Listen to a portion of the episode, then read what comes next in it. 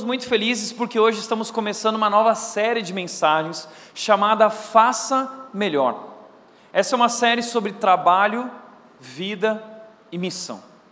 Essa vai ser uma série muito especial onde nós vamos falar sobre esse mundo do trabalho e o que isso tem a ver com as nossas vidas, a vida cristã e a missão de Deus para a nossa vida. Provérbios 16:4 diz que Deus fez tudo com um propósito. Então, deixa eu te dizer uma coisa, uma notícia para te dar. Você não é um acidente, você não é fruto do acaso.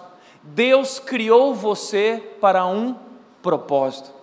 Deus tem uma missão para a sua vida, e essa série é sobre isso, sobre como servir a Deus com a sua vida. Você foi criado para servir a Deus, mas como essa missão se revela no meu trabalho, como essa, essa missão se revela naquilo que eu faço. E entenda, trabalho vai muito além de emprego. Muitas pessoas não têm emprego, mas trabalham, como mulheres que estão trabalhando em casa, cuidando dos filhos, das crianças, e isso dá muito trabalho. Então, nós vamos falar sobre isso porque o trabalho faz parte das nossas vidas. Eu não sei se você sabia, mas um terço da nossa vida nós passamos trabalhando. Um terço. É muita coisa. O outro terço da nossa vida nós passamos dormindo. Então, um terço trabalhando, o outro terço dormindo e o terceiro terço assistindo Netflix. Não é? é isso que nós fazemos hoje. Se você for calcular, nós trabalhamos cerca de 300 dias por ano. 300 dias por ano. Nós passamos nossos dias e a nossa semana basicamente trabalhando. Se nós não entendermos qual é o propósito do trabalho, qual é a missão de Deus para as nossas vidas através do trabalho, nós seremos muito infelizes. O trabalho vai se tornar um fardo, o trabalho vai se tornar um peso, e talvez isso já aconteceu com você. Talvez você se vê desanimado. Talvez você está aqui hoje, veio ouvir sobre esse tema porque você se sente frustrado, você se sente no lugar errado fazendo aquilo que não gosta, precisamos falar sobre trabalho. A revista Exame lançou uma reportagem algum tempo atrás dizendo que 70% dos brasileiros estão infelizes no trabalho, estão insatisfeitos. É muita gente. E, segundo essa mesma pesquisa, o, o, maior motivo de estresse no Brasil é o trabalho. O trabalho é, é difícil. O trabalho nos faz é, ter que sair de casa cedo e muitas vezes voltar tarde, temos que aturar aquele chefe difícil, temos que aturar aquela colega de trabalho insuportável. É, isso é o mundo do trabalho. Então nós precisamos entender por que o trabalho, qual é o significado, qual é o propósito do trabalho. Algum tempo atrás, a revista Época lançou uma reportagem muito interessante chamada O que pensam os brasileiros com menos de 30. É interessante que eles perguntaram para a nova geração o que eles pensavam sobre a vida, sobre casamento, sobre família, sobre decisões, mas especialmente sobre trabalho. E eu achei interessante a resposta de um jovem empresário chamado Eduardo Migliano. Ele criou um site uh, chamado 99 Jobs, que conecta os candidatos em busca de um emprego com empresas que combinem as suas intenções, os seus valores e paixões e habilidades. E ele deu muito certo na vida e fizeram essa pergunta para ele sobre trabalho. E veja que interessante que ele respondeu: ele disse, Eu aprendi com meu pai que trabalho não serve só para pagar as contas. O trabalho também pode ser uma causa. A gente pode se perguntar através do trabalho: como posso melhorar o mundo? Uau! É isso.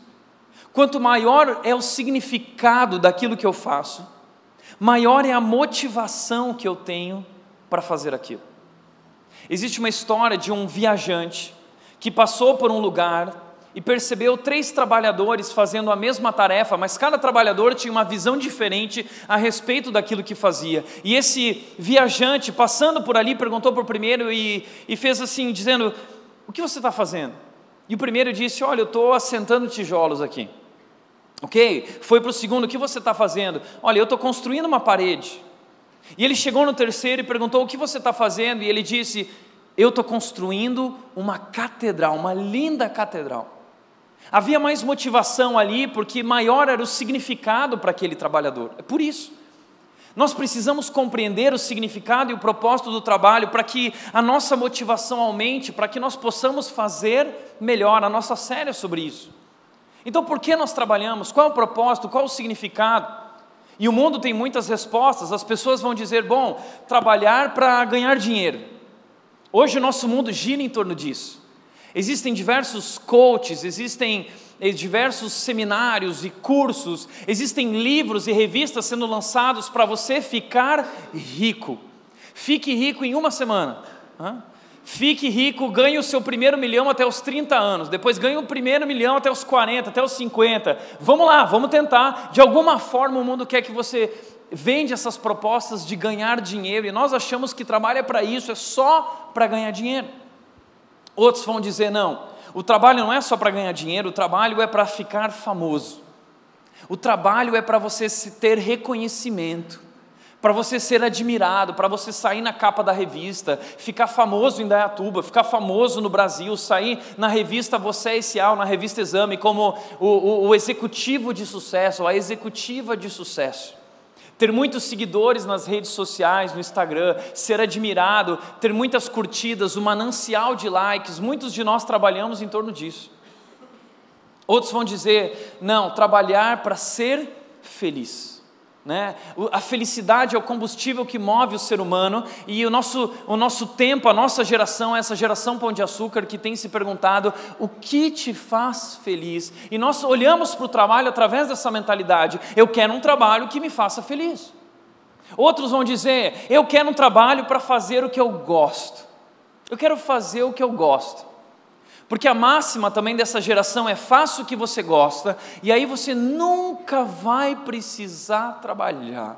Ah, é, eu quero a Disneylândia, né? eu quero um trabalho que seja que nem a Disney, um lugar alegre, felicidade, fazendo o que eu gosto, e eu vou ter prazer em tudo aquilo que eu fizer.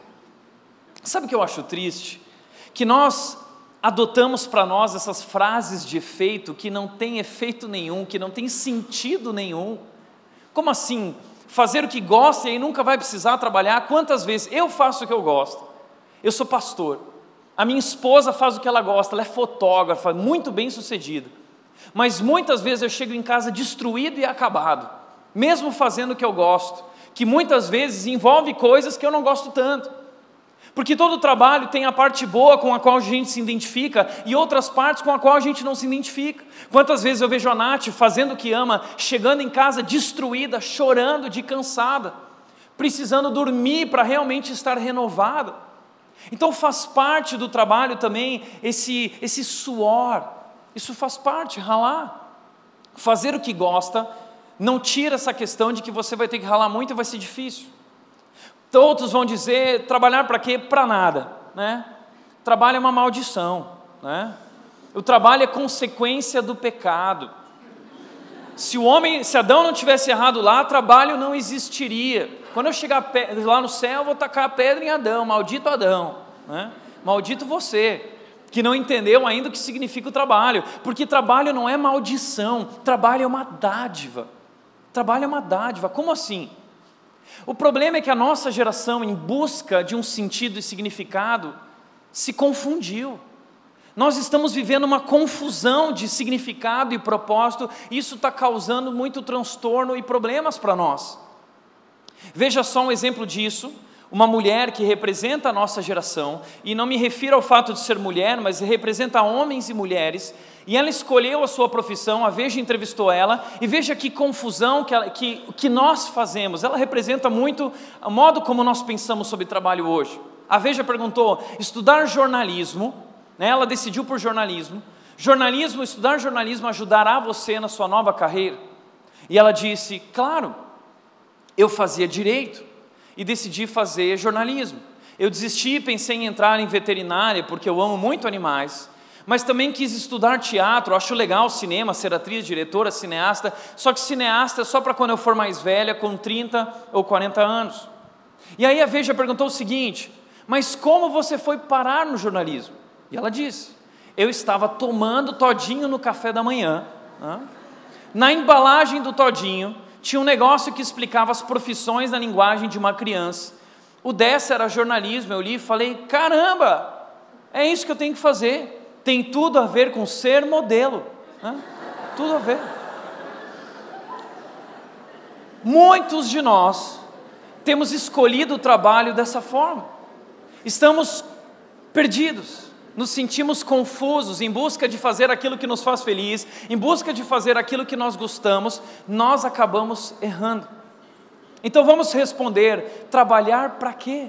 Por que eu trabalho? E eu gosto muito do que disse o pastor Tim Keller no seu livro Como Integrar Fé e Trabalho. Esse livro está à venda na Redbook, você pode adquirir. Nós temos ali alguns livros sobre trabalho que vão te ajudar e que estão sendo usados na nossa série. E o autor desse livro, ele disse algo muito interessante. Ele disse: "Uma das esperanças para a nossa sociedade fragmentada que separou todas as coisas é a redescoberta do conceito de que todo e qualquer trabalho humano, todo e qualquer trabalho humano não é simplesmente uma tarefa, mas um chamado. E o trabalho só é uma vocação se alguém chamar você para fazê-lo e se ele for feito para quem o chamou e não para você mesmo. Então, todo trabalho humano é um chamado. Não existe trabalho insignificante. E o que é vocação, que nós tanto falamos, vocação não é você fazer o que você gosta. Ah, o que, que eu gosto? Não, vocação é você fazer aquilo que você foi chamado para fazer. Como assim? O que eu fui chamado para fazer? Quem me chamou para fazer? Sabe quem? Deus. A palavra vocação significa literalmente chamado. E a Bíblia nos apresenta isso: que você foi chamado por Deus para trabalhar. Por isso, essa série, nós vamos olhar para a Bíblia, a palavra de Deus, e você vai descobrir isso. Que incrível, que a Bíblia, muito antes de qualquer ser humano, de qualquer livro ou receita que lançaram, a Bíblia já falava sobre trabalho, sobre propósito e sobre sucesso. E nós vamos olhar para a Bíblia. E na Bíblia você vai descobrir que vocação tem tudo a ver com esse chamado de Deus para nós. Vocação é a maneira como Deus se expressa através de você. Como assim, tia? Deixa eu te mostrar isso, deixa eu mostrar quem nos chamou para o trabalho. Foi Deus quem nos chamou. Gênesis capítulo 2, versículo 15 vai nos apresentar isso. Diz a Bíblia que o Senhor Deus colocou o homem no jardim do Éden para para para quê? Para ser feliz. Para fazer o que gosta. Ele chegou para Adão, falou: "Adão, o que você gosta de fazer, Adão? Vamos fazer um teste vocacional, Adão." que, que você está afim? O que, que vai te realizar? Que, olha, o que, que te realiza? Não. Deus virou para Adão e disse: Adão, eu te coloquei aqui, eu tenho uma tarefa para você. Você vai ser um jardineiro, você vai cuidar desse jardim, vai cultivá-lo, você vai semear. Então, olha que interessante, a Bíblia começa em Gênesis, e Gênesis capítulo 1 nos mostra trabalho. A Bíblia começa falando sobre trabalho. A Bíblia começa nos mostrando um Deus trabalhador que trabalhou seis dias e descansou no sétimo. E ele nos ensina dessa forma como funciona, como deveria funcionar o trabalho. Nós trabalhamos cinco, seis dias por semana e descansamos um ou dois dias.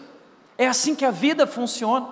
E ali em Gênesis 1 nós temos esse escritório de Deus, onde Deus nos mostra essas habilidades de gestão, de construção, de administração, de engenharia, de arquitetura. Nós vemos um Deus construindo o mundo, construindo o universo, construindo o ser humano e fazendo todas as coisas de forma excelente, que nós hoje olhamos e dizemos: Uau!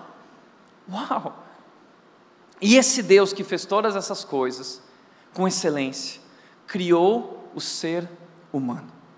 E é interessante que Deus, quando olha para todas as coisas, Ele vai dizendo a cada dia: ficou bom, ficou bom. Ele termina o trabalho, ele diz: ficou bom. Termina o trabalho e no último dia da criação, ele diz: ficou muito bom. Ou seja, há até um controle de qualidade. Deus está preocupado com os detalhes, com a organização, com a ordem. Ele é um Deus excelente e esse Deus excelente, com poder de criação e criatividade, esse Deus cria o ser humano à sua imagem e semelhança. E ser criado à imagem e semelhança significa, a Bíblia nos mostra, que nós somos diferente do resto da criação. Nós somos criados de modo especial, estamos acima dos animais, não devemos abusar da criação de nós, não é isso. Deus nos colocou no jardim para cuidar disso, para amar aquilo que Deus fez. Quem ama Deus precisa amar o que Deus fez e cuidar daquilo. E Deus nos colocou ali e nos fez a sua imagem e semelhança, isso significa que, que temos esse poder de criar como Deus tem esse poder de criar. Nós temos inteligência, nós podemos desenvolver.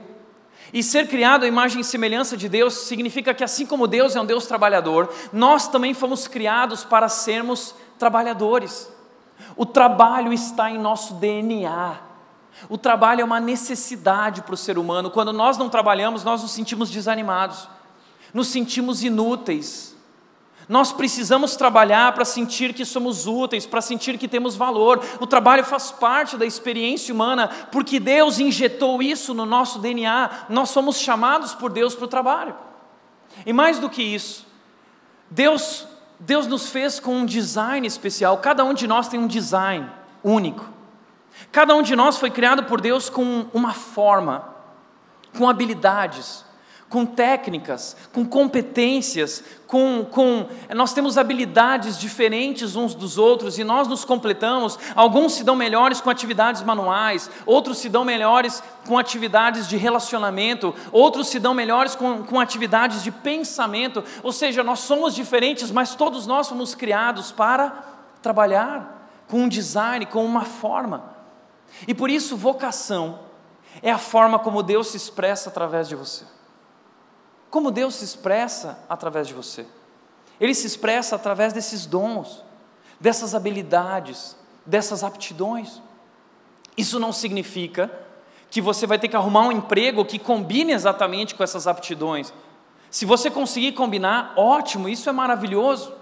Mas muitas vezes não conseguimos de cara combinar isso. E você começa fazendo algo diferente. Você pode servir na sua aptidão em outro lugar, na igreja, numa ONG, você pode trabalhar na sua casa. Enfim, é, esse chamado não significa só desempenhar ele na carreira, mas se você conseguir desempenhar na carreira, amém, que bom.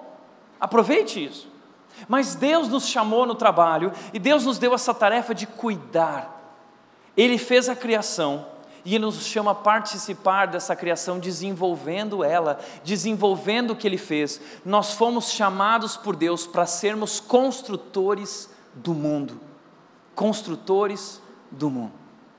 Por isso, vocação é nós trabalharmos fazendo aquilo que nós fomos chamados para fazer. Quem nos chamou? Deus nos chamou. Por isso nós precisamos entender o que esse livro, o Evangelho no Trabalho, também está na Redbook. Ele diz o seguinte: o trabalho não é apenas uma forma de passar o tempo e ganhar dinheiro. O seu trabalho é, na verdade, um serviço que você presta ao próprio Senhor. O trabalho não é só uma forma de ganhar dinheiro. É mais que uma forma de ganhar dinheiro, é uma forma de servir a Deus no mundo. Deus nos chamou para servir a Ele no mundo, seja o que fizermos, seja onde estivermos, não existe tarefa insignificante, todo trabalho humano é uma tarefa dada por Deus. E tudo que nós fazemos, seja em casa, seja na escola, seja no emprego, nós devemos fazer isso servindo a esse Deus.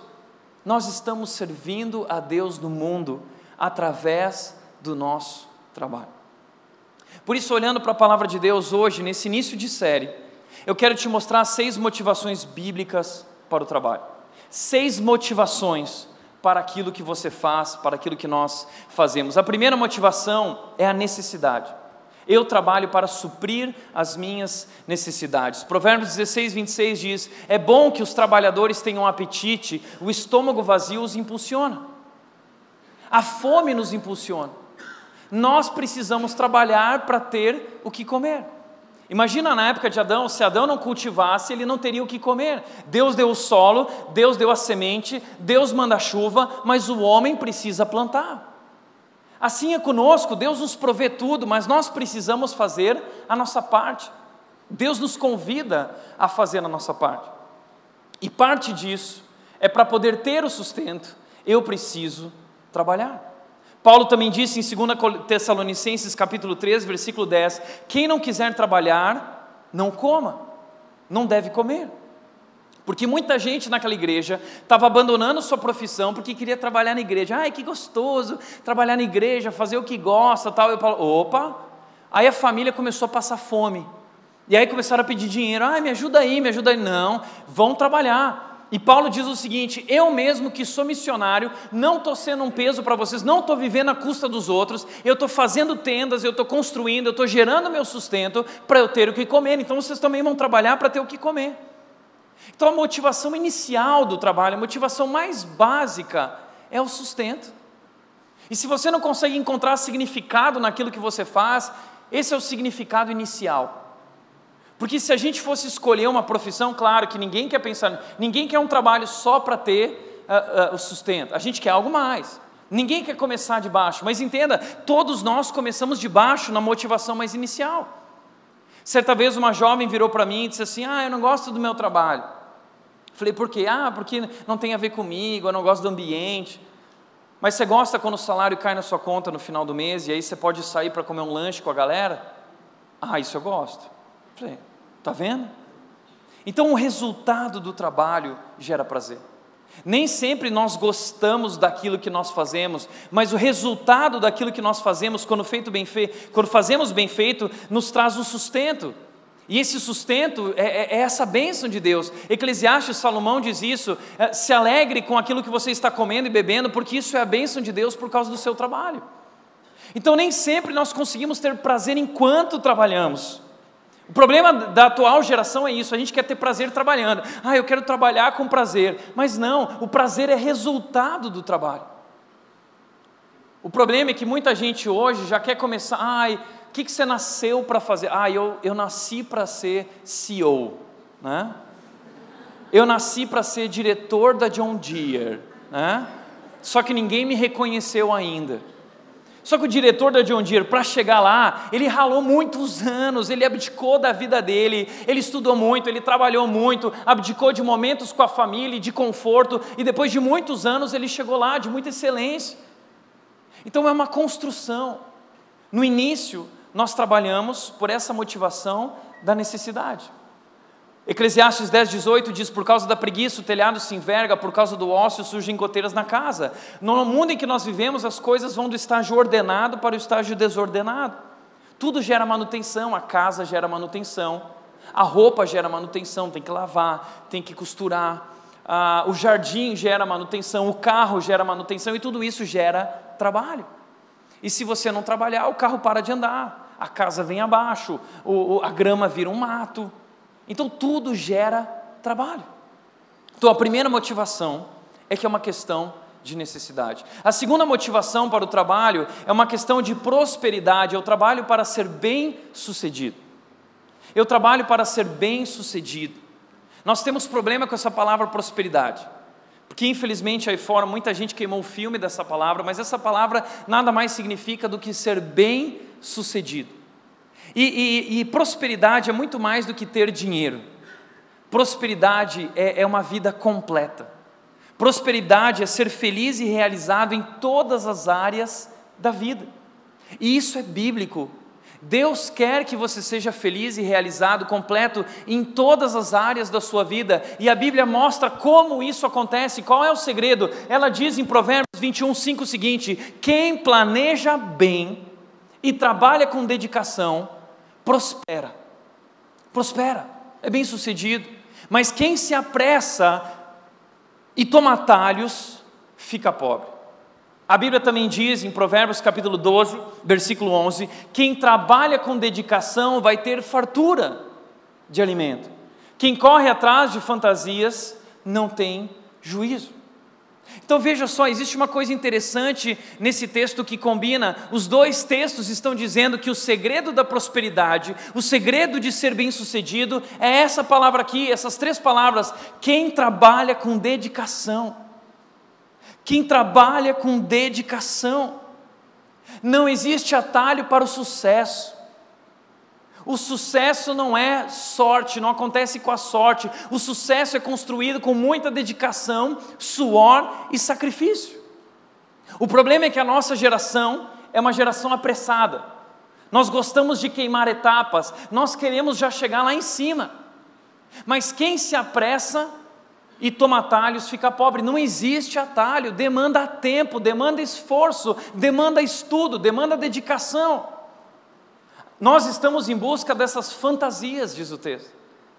Até hoje estamos em busca de fantasias. A gente entra na internet e quando vemos aquela propaganda, ganhe mais com menos esforço, é ali que a gente clica.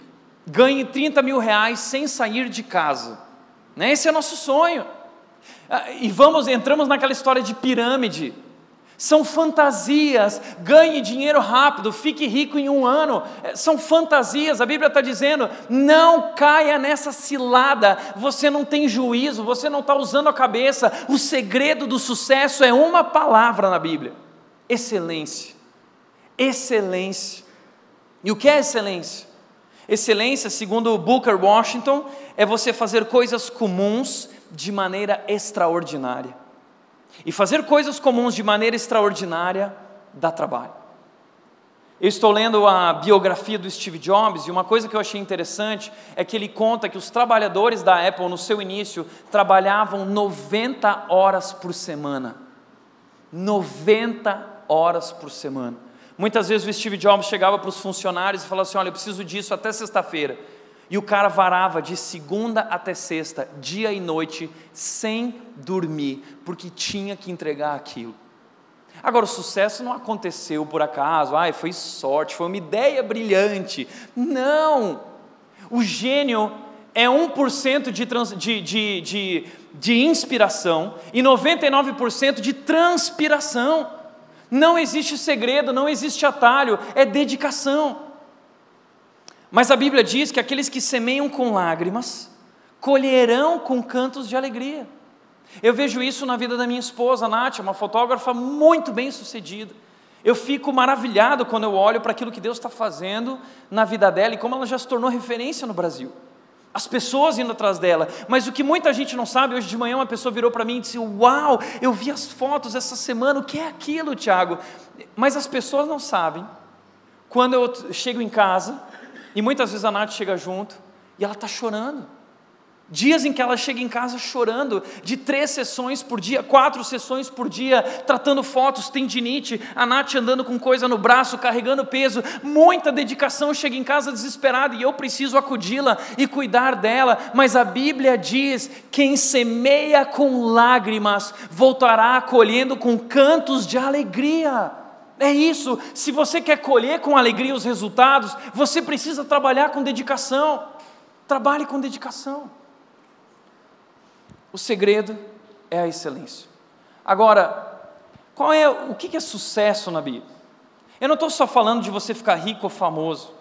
Sucesso é muito mais do que isso na Bíblia. Veja o que a Bíblia diz que é sucesso. Salmo 128 diz que você vai desfrutar o resultado do trabalho e vai ser feliz e próspero. Qual é o melhor resultado do trabalho? Esse texto diz: é você estar sentado na mesa com a sua esposa, uma videira frutífera que floresce em seu lar. E os seus filhos estão sentados ao redor da mesa como brotos de oliveira. Então, sabe o que é sucesso na Bíblia?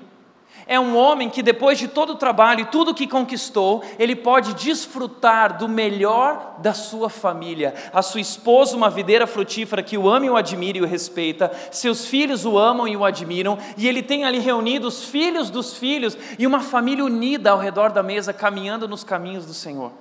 Uau! Isso é sucesso segundo a Bíblia.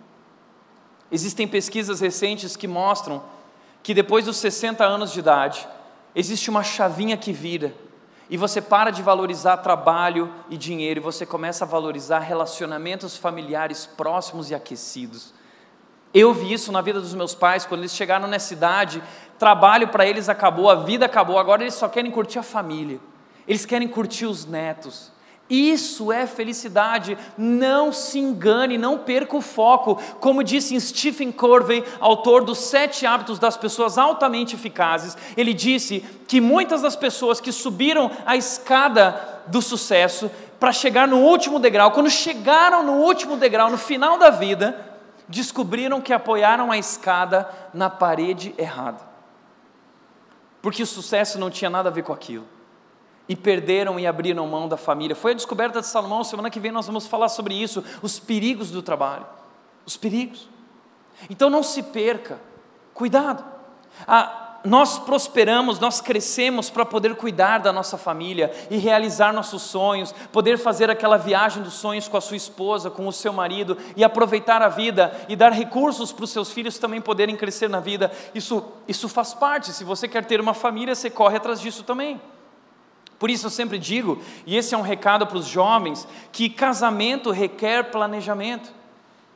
Toma cuidado com esse negócio que existe no mundo evangélico, gospel, de que ai, tem que casar cedo, porque o sexo é algo para o casamento. Nós cremos nisso, a palavra de Deus crê nisso. Mas aí os jovens estão com o hormônio né, pulando, tá, não estão se aguentando. Ah, então casa.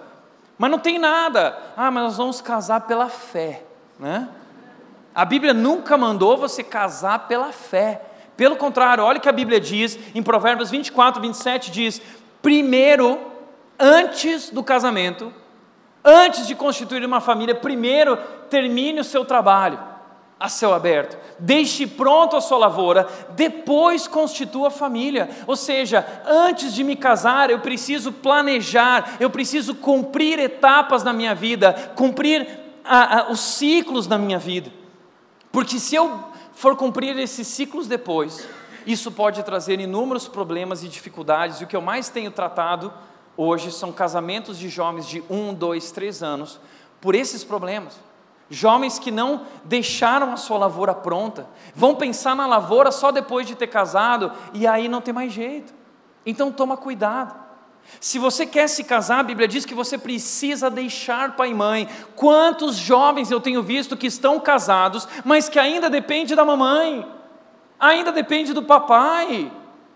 Tem que deixar pai e mãe, a Bíblia diz, se você quer casar, você tem que virar homem, virar mulher de verdade, e tem que ser maduro, isso significa maturidade.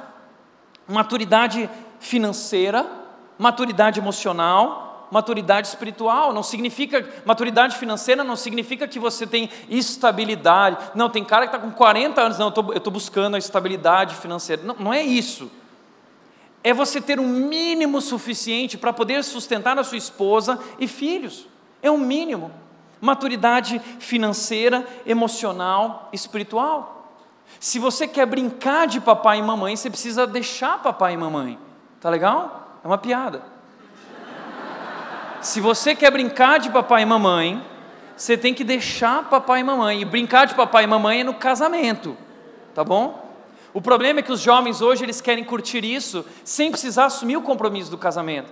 Pastor Marco Risco recebeu uma ligação de um jovem durante a madrugada, ficou preocupado, telefone tocando, morreu, achou que tinha morrido alguém, atendeu, era um jovem desesperado. Ah, pastor, você não sabe o que aconteceu? O que foi? Eu acabei de entrar em sites pornográficos e eu vi mulher pelada. Que, que eu faço, pastor? Sabe o que você faz? Duas coisas. Primeira, toma vergonha na sua cara. Segunda coisa que você faz, vai dormir agora e acorda amanhã bem cedo e vai trabalhar. E trabalha, e trabalha, e trabalha, e trabalha. E quando você tiver condições financeiras de se casar e bancar uma esposa, aí você vai para a lua de mel, você pede para ela tirar a roupa e aí você vai ver mulher pelada. É assim. O problema de muitos homens não amadurecerem é porque as namoradas estão permitindo que eles desfrutem de tudo isso que você tem aí junto com você e, e você não faz ele amadurecer. Você você está proporcionando a imaturidade dele. Ele nunca vai se tornar maduro porque você libera a hora que ele quer do jeito que ele quer.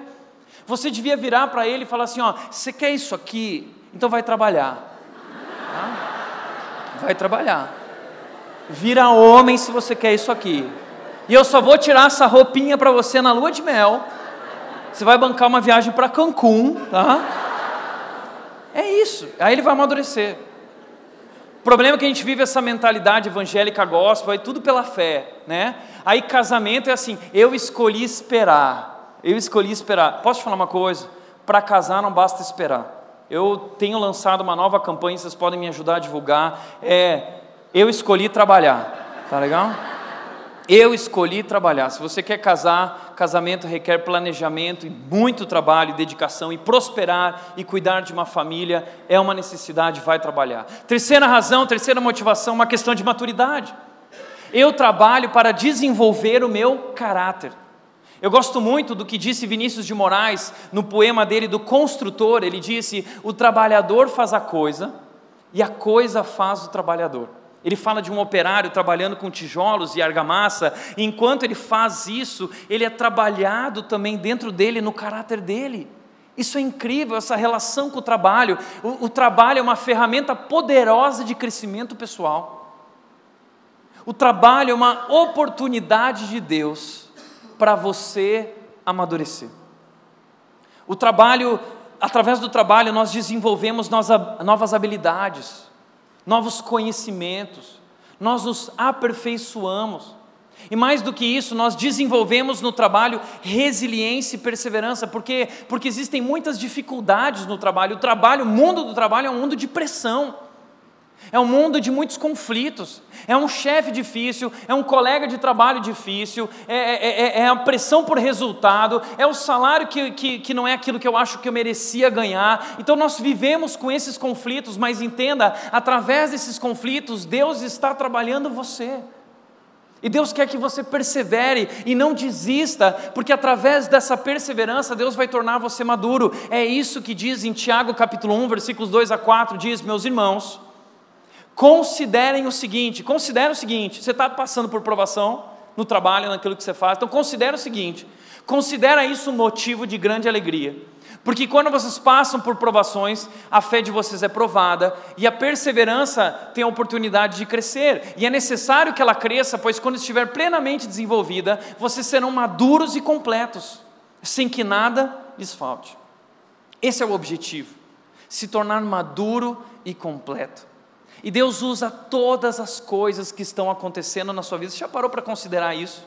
Que Deus está proporcionando um ambiente difícil no seu trabalho, porque Ele quer te fazer amadurecer, Ele quer que você cresça. Deus está te tirando da zona de conforto para você crescer. E sabe qual deve ser a tua resposta? Tua resposta para Deus deve ser a perseverança, esse é o segredo.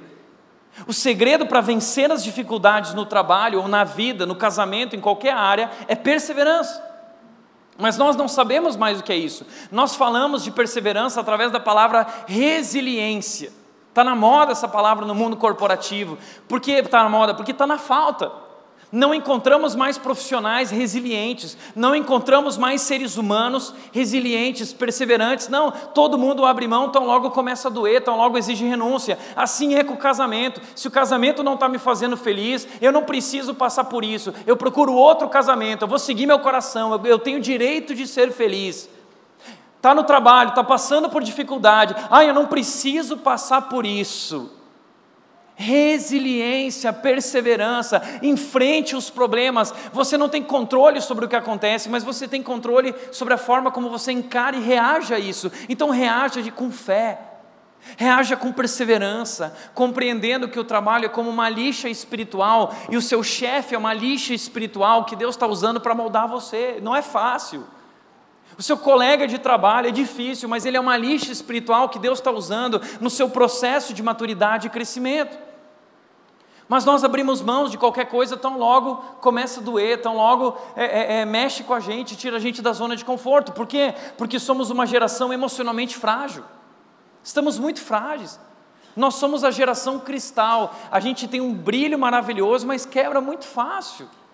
Até tem potencial, tem talento, mas não tem inteligência emocional. As empresas estão parando de valorizar o QI, que é o coeficiente de inteligência, estão valorizando o coeficiente emocional, o que é. Que não basta ser inteligente ou ter uma habilidade, tem que saber lidar com esse mundo de pressão que é o mundo do trabalho. Então entenda que nós precisamos crescer e o trabalho está te fazendo crescer, nos tornamos hedonistas. O que é hedonismo? É essa busca por prazer. O prazer se tornou uma idolatria. É, é, é o objetivo final da vida, é o prazer. Tudo tem que me dar prazer, prazer, prazer. A gente está viciado em prazer. Isso está estragando o seu casamento, isso está estragando a sua profissão. Nós estamos vivendo debaixo desse negócio que, que especialistas chamam de ditadura da felicidade. Ditadura da felicidade e do prazer. Ditadura da satisfação pessoal. Tudo tem que fazer feliz. Igreja tem que me fazer feliz e me realizar é, pessoalmente. O casamento tem que me realizar pessoalmente me fazer feliz. O trabalho tem que me realizar pessoalmente me fazer feliz. Quem foi que disse que o casamento é para você ser realizado e satisfeito? Não, o casamento é para você amadurecer. A escola de Deus é para você aprender a amar, porque você é egoísta e você não sabe amar. E Deus, através do casamento, está tirando você da zona de conforto para que você aprenda a amar alguém além de si mesmo. E no trabalho é a mesma coisa, é uma escola de Deus, um laboratório de Deus, onde Deus está desenvolvendo você e preparando você para o destino que Ele tem para a sua vida. Conflitos, dificuldades preparam pessoas comuns para destinos incomuns, como disse C.S. Lewis. Deus está te preparando para algo, você já entendeu isso? Tudo isso que está acontecendo, Deus está usando para moldar você, para te preparar para o teu propósito. Foi o que aconteceu na vida de José. José passou por muitas dificuldades, mas todas essas dificuldades estavam preparando ele para ser o homem mais importante do Egito depois do Faraó. Então as dificuldades estão moldando você para o propósito que Deus tem para a sua vida. Lembra? Provérbios 16, 4. Deus fez tudo com um propósito. Deus tem um propósito em tudo na sua vida e para a sua vida. Deus tem uma missão. Mas nós também somos imediatistas. E a gente acha que Deus está atrasado, ah, mas Deus está demorando, tá, mas não é no seu tempo, Deus não tem pressa. Deus não tem a pressa que você tem, a obra que Ele começou, Ele vai completar, mas no tempo dele, do jeito dele, mas Ele vai completar estamos amadurecendo. Trabalho é uma questão de maturidade, essa é uma motivação. Você está amadurecendo, você desenvolveu novas habilidades, comemore e celebre isso. Quarto lugar, o trabalho é, é uma motivação de credibilidade. Eu trabalho para testemunhar quem Deus é. Diz o texto bíblico, Mateus 5,16: Da mesma forma, suas obras devem brilhar para que todas as vejam e louvem seu Pai que está no céu. Nós trabalhamos para testemunhar sobre quem é o nosso Deus, quem é o nosso Pai que está no céu. Não foi Ele que nos chamou para o trabalho. Então o que Jesus está dizendo é que nosso trabalho deve brilhar, nossas obras devem brilhar.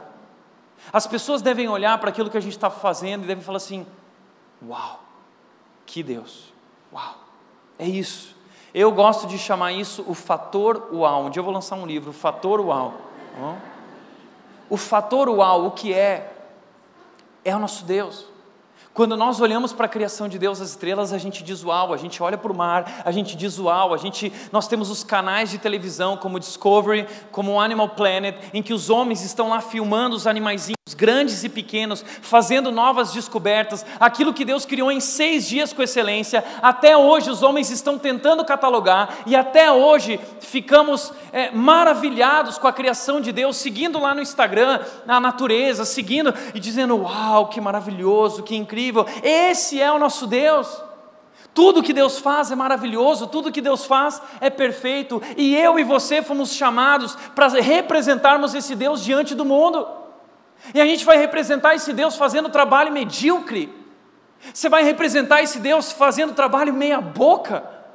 Nós fomos chamados para ir além. Se teu chefe te pede isso, você faz isso e muito mais. Se ele te pede para andar uma milha, você anda duas milhas, três milhas. Nós fomos chamados para viver o extraordinário.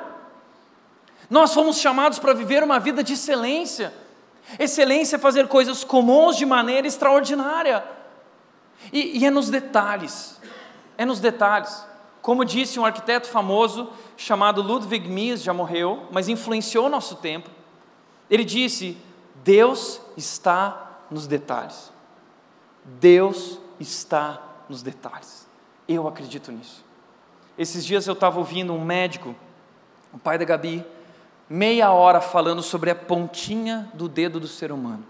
E tudo que acontece na pontinha do ser humano e como acontece. E todo mundo ao redor da mesa assim, ó. Uau!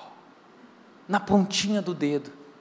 Deus está na pontinha do dedo, Deus está em cada detalhe da criação, em cada animal e no ser humano, fora, dentro do ser humano, dentro do planeta Terra, fora do planeta Terra, no universo. Esse universo é um universo uau, as pessoas devem olhar para a nossa vida, para o nosso trabalho, e, e o nosso trabalho bem feito é o mais alto testemunho que podemos dar sobre Deus e sobre o que Deus está fazendo na nossa vida.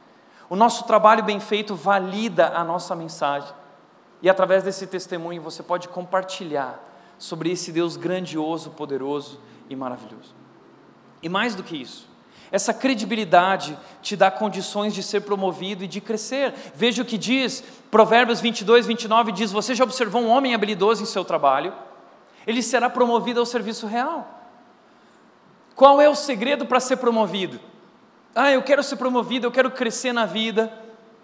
Eu quero virar diretor da John Deere. Como que faz isso? Observe um homem habilidoso em seu trabalho ele vai ser promovido, ele não vai trabalhar apenas fazendo isso, ele vai ser colocado em lugares mais estratégicos, em posições mais elevadas. Esse é o segredo, se você quer chegar lá, se torne habilidoso naquilo que você faz, seja a pessoa certa, desenvolva as habilidades, desenvolva as suas capacidades, estude, vai além. Se você é o tipo de pessoa que chega segunda-feira e fala, ai não, segunda-feira, se você não gosta de segunda-feira, você nunca vai chegar lá. Nós somos chamados para o trabalho, nosso Deus trabalha segunda, terça, quarta, seis dias, e Ele dá um mandamento na Bíblia: seis dias trabalharás, e no sétimo você descansa. Deus gosta de trabalho, e pessoas bem-sucedidas chegaram lá, porque trabalharam muito bem, com excelência. Eu gosto muito da história do Flávio, talvez a maioria de vocês já conhecem, eu sempre compartilho sobre isso. O Flávio é cadeirante, deficiente físico, não tem o movimento das pernas, e o Flávio ele estava em São Paulo trabalhando no Banco Santander, numa ótima posição, ganhando um, um ótimo salário, formado em administração, pós-graduação, falando duas línguas, é, se mudou para Indaiatuba, teve que deixar o um emprego, mas não conseguiu recolocação aqui em Indaiatuba porque ninguém queria aceitar um deficiente físico. Depois de um ano procurando trabalho, surgiu uma vaga no Walmart. Ele chegou para mim e falou: Tiago, a única coisa que apareceu e que me aceitam é como caixa de mercado do Walmart. Ele disse: Flávio, não existe trabalho insignificante. Vai lá e se torna o melhor caixa de mercado que o Walmart já conheceu no mundo. E o Flávio foi para ganhar 800 reais por mês, com a formação que tem, com tudo que já viveu, a experiência, foi lá, nessa posição. E ele deu o melhor. Ele virou para mim e disse: Tiago, vou atender cada pessoa como se fosse Jesus. E ele fez isso. E diz que os estrangeiros iam para o Marte, ele começou a se destacar lá no Marte várias vezes, e aí os estrangeiros iam lá e nenhum caixa sabia falar inglês e o Flávio sabia, começavam a fazer fila ali. Um dia uma pessoa muito importante descobriu uh, o Flávio ali, viu aquilo acontecendo e falou assim: Cara, o que um cara tão competente está fazendo como você aqui? E ele contou a história dele. E esse cara virou para ele e falou assim: Eu sou diretor da John Deere e você vai vir trabalhar para mim. E o Flávio se mudou foi trabalhar numa ótima posição no John Deere, se tornou um destaque na empresa, e até o dia que o presidente da empresa virou para o Flávio e falou o seguinte, Flávio, uh, estamos muito felizes com a sua história aqui na nossa empresa, e eu gostaria de saber se existe algum tratamento para você voltar a andar. Existe, mas é muito caro, disse o Flávio. E ele disse, não importa o preço, a John Deere vai bancar. A John Deere vai bancar. Sabe o que significa isso? É...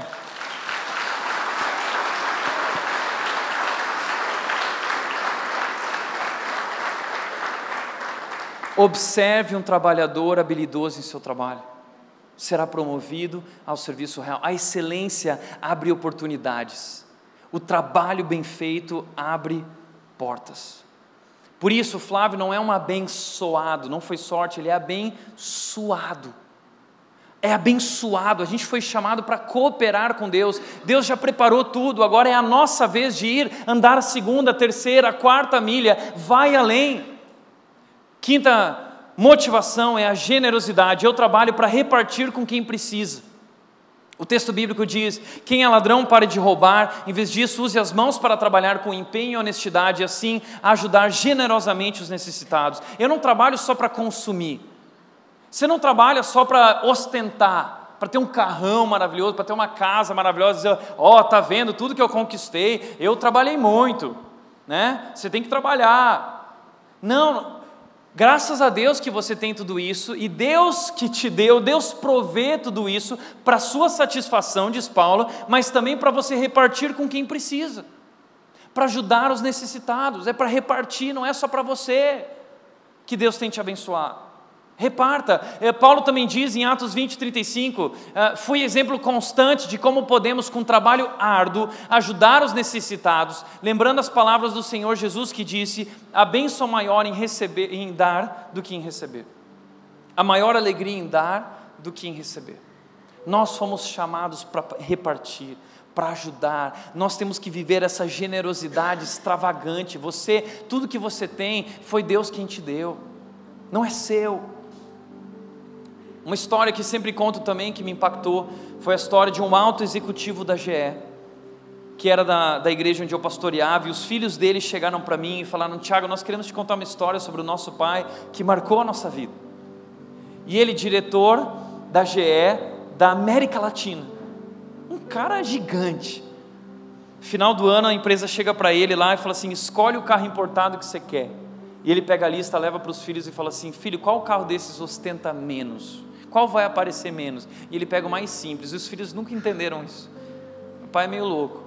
Um dia o funcionário do pai virou para eles e disse, uh, convidou eles para jantar na casa dele. E toda a família, o pai, a mãe e os meninos foram para a casa desse funcionário. Chegaram lá num condomínio maravilhoso. Entraram no condomínio, chegaram na casa dele, ficou todo mundo assim, uau, aquela casa gigante, uma garagem gigante, vários carros para toda a família. Entraram lá os filhos, tudo com roupinha de marca, celular de última geração, laptop, televisão, aquele jantar maravilhoso. Eles ficaram assim, ó, voltaram para casa e falaram: pai, senta aqui.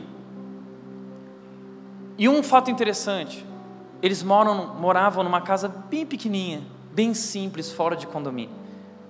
Quando os meninos foram lá e viram tudo aquilo, aquele padrão de vida, eles tinham um carro só para todo mundo, tinham um computador só para todo mundo.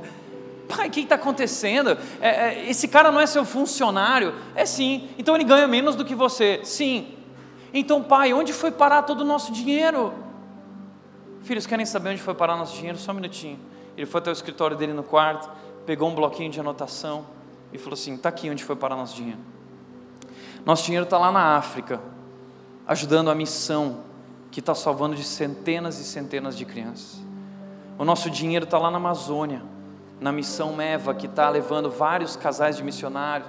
O nosso dinheiro está na missão Asas de Socorro, todo o suporte para esses missionários, toda a alimentação, todos os recursos médicos, tudo isso. Nosso dinheiro está no seminário tal, onde tem tantos alunos estudando e somos nós que estamos preparando eles para serem pastores, porque eles não têm condições. E o pai começou a mostrar uma lista com dezenas de nomes, onde o dinheiro estava indo, para repartir, para ajudar para financiar a obra de Deus no mundo, servindo a Deus no mundo. Porque Deus te colocou na posição onde você está, para você usar esses recursos para abençoar a obra dele no mundo. Então faça isso. Sexto e último lugar, nós também fazemos por uma questão de eternidade. Eu trabalho para servir ao reino de Deus. Eu trabalho para servir ao reino de Deus. Deixa eu te dizer uma coisa. Eu não sei se você sabia. Se você tem essa ideia de que a eternidade é uma aposentadoria eterna. Ai, não vejo a hora de Jesus voltar, eu vou, nossa, chega de trabalho, né? Vou chegar lá no céu, vou encostar numa nuvem, tirar um cochilo, né? Vou ficar ouvindo lá o coral de anjos, né? Vai ser maravilhoso. Netflix espiritual lá no céu, vai ter um Netflix incrível todos os canais liberados lá, vai ser tudo de graça. Se você acha que isso é eternidade, eu vou frustrar você agora, porque não é isso que é eternidade. Sabe o que é eternidade? A Bíblia fala sobre um negócio chamado reino de Deus.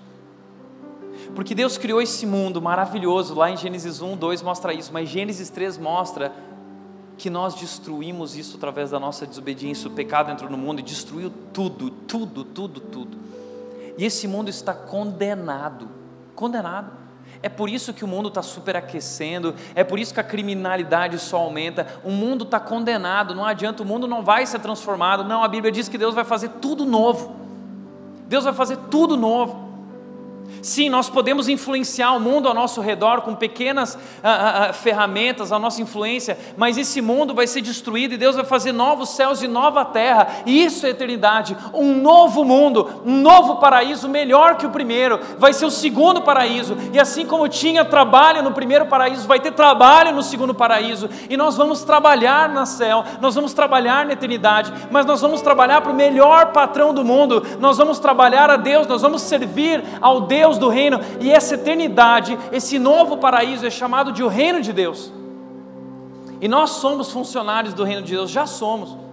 Já somos, é o já e o ainda não. O reino ainda não foi estabelecido, mas ele já começou no nosso coração. O reino de Deus já foi estabelecido no meu coração e no seu coração, e esse reino vai ser estabelecido literalmente, fisicamente na eternidade. E Deus está procurando os melhores funcionários para quem ele vai dar as melhores posições nesse reino. Veja o que diz a Bíblia, 1 Coríntios 9:25. O atleta precisa ser disciplinado sobre todos os aspectos.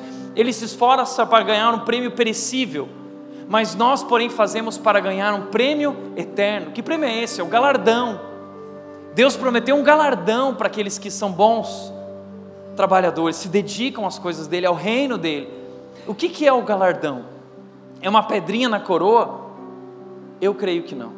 Eu creio que o galardão é o seguinte: Lucas 16, 11, Jesus disse: Se vocês não forem confiáveis ao lidar com as riquezas deste mundo ímpio, quem lhe confiará a verdadeira riqueza? Que eu creio é que Deus, a nossa vida na terra, é uma preparação para a eternidade. Deus está nos moldando para esse reino.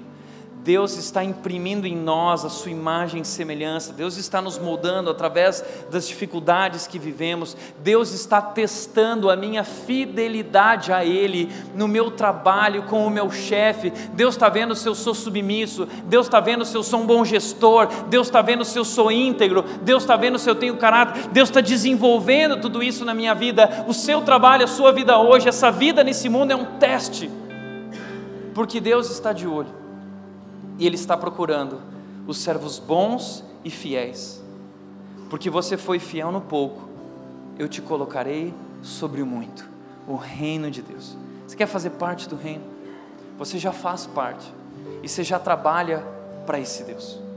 Tudo que nós fazemos é por causa desse reino, para servir ao reino de Deus, que já está sendo estabelecido ao nosso redor através daquilo que nós fazemos. Nós somos as mãos e os braços, as pernas desse Deus nesse mundo, nós o representamos. Por isso, Colossenses 3,23 é o versículo tema da nossa série que diz: Em tudo que fizerem, em tudo que fizerem, naquilo que parece menor, naquilo que parece insignificante, na, naquilo que não vale nada para esse mundo, em tudo que fizerem, seja na minha casa, arrumando o meu quarto, a minha cama, lavando a louça, seja cuidando dos filhos, das crianças, seja na escola, seja nos estudos, seja servindo o cafezinho, seja fazendo o que for, tudo que fizerem, trabalhem com bom ânimo, trabalhem com bom ânimo Deem o melhor de você, porque façam isso como se fosse para Jesus, o nosso Senhor, o nosso Rei, e não para os homens, você não está debaixo de um chefe difícil, seu chefe é Jesus Cristo e ele te colocou onde você está. Pare de se questionar dizendo: "Ai, o que Deus tem para minha vida? Qual é a vontade de Deus para minha vida?" A vontade de Deus para sua vida é que onde você está, você dê o seu melhor, que você trabalhe com bom ânimo, em tudo que fizerem, trabalhem com bom ânimo. O segredo do trabalho não é o amor por aquilo que nós fazemos, é o amor por aquele a quem servimos. O segredo do trabalho não é amar aquilo que você faz, mas é amar aquele para quem você faz. Nós estamos servindo a Deus. Através do meu trabalho, através do seu trabalho, seja o que for, nós estamos servindo a Deus. Portanto, faça melhor. Faça melhor. Você está fazendo para Jesus, não é para homens. Se o seu trabalho é lavar roupa, lave essas roupas como se Jesus fosse usá-las. Se o seu trabalho é ser cozinheiro, cozinhe como se Jesus fosse comer aquela comida. Se o seu trabalho é varrer chão e limpar, varra e limpe como se Jesus fosse passar por ali.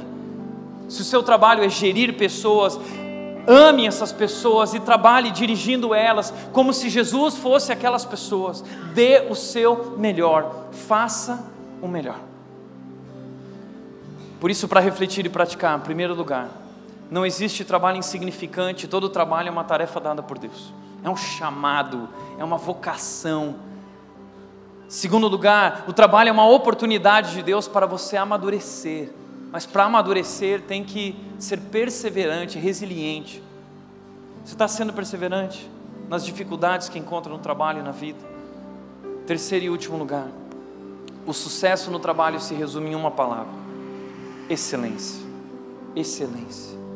Busque viver o fator uau. Se te pedirem para andar uma milha, ande duas, três milhas. Como cristãos, nós vamos além. Nós vamos além. Eu não sei se você entendeu isso, mas nós fomos criados para adorar a Deus. Nós cantamos hoje isso. Sabe o que te faz feliz? O que te faz feliz é adorar a Deus. Nós somos criados para isso. Por isso é tão bom estar aqui e louvar esse Deus. Mas o que é adorar a Deus? Deixa eu te dizer uma coisa: trabalho é adoração. O que Deus está te chamando é para adorá-lo através do teu trabalho. Que a tua obra, que o teu trabalho brilhe de tal forma que as pessoas possam dizer: Uau, que Deus, que Deus. Por isso nós vamos cantar agora: Para te adorar foi que eu nasci, para te servir foi que eu nasci. Deus, está aqui a minha vida onde eu estiver, ganhando muito ou pouco, fazendo o que eu gosto ou se eu não gosto, eu vou dar o meu melhor, porque não é para mim, porque não é para o meu chefe, é para ti, o meu Deus, o meu Rei. Então fica de pé e vamos dizer isso: para te adorar foi que eu nasci, eu rendo a minha vida a ti. Cante a esse Deus e renda a sua vida agora. Feche os teus olhos, por favor. Eu quero te chamar para assumir um novo compromisso com Deus hoje. Você foi chamado por Ele, Deus, para trabalhar. E foi Deus quem te colocou onde você está. Seja se é aquilo que você gosta ou não, se você acha que ganha aquilo que merece ou não, Deus quer que você dê o seu melhor ali. Porque não é sobre você, não é sobre quão bom você é, sobre quanto sucesso você vai ter, ou quão famoso vai se tornar, mas é sobre o nosso Rei, é sobre Jesus. Por isso trabalhe com dedicação, excelência e amor. Dê o seu melhor, e o resto é consequência. Pai, nós queremos render as nossas vidas a Ti nessa noite, Deus, porque estamos convencidos de que o Senhor é um Deus maravilhoso, um Deus trabalhador que nos chamou, que nos convidou para trabalhar também, para construir aquilo que o Senhor fez e continuar cuidando e amando a tua criação e ajudando a desenvolvê-la, cuidando de pessoas, repartindo e construindo, Deus, o teu reino. Por isso hoje, Pai, nós queremos dedicar o nosso melhor a ti. Queremos ser um melhor pai, uma mãe melhor, um marido melhor, uma esposa melhor, um filho melhor, um funcionário melhor, um cristão melhor, porque nós entendemos que o que nós fazemos, nós fazemos para te adorar. Nossa missão nesse mundo é te servir.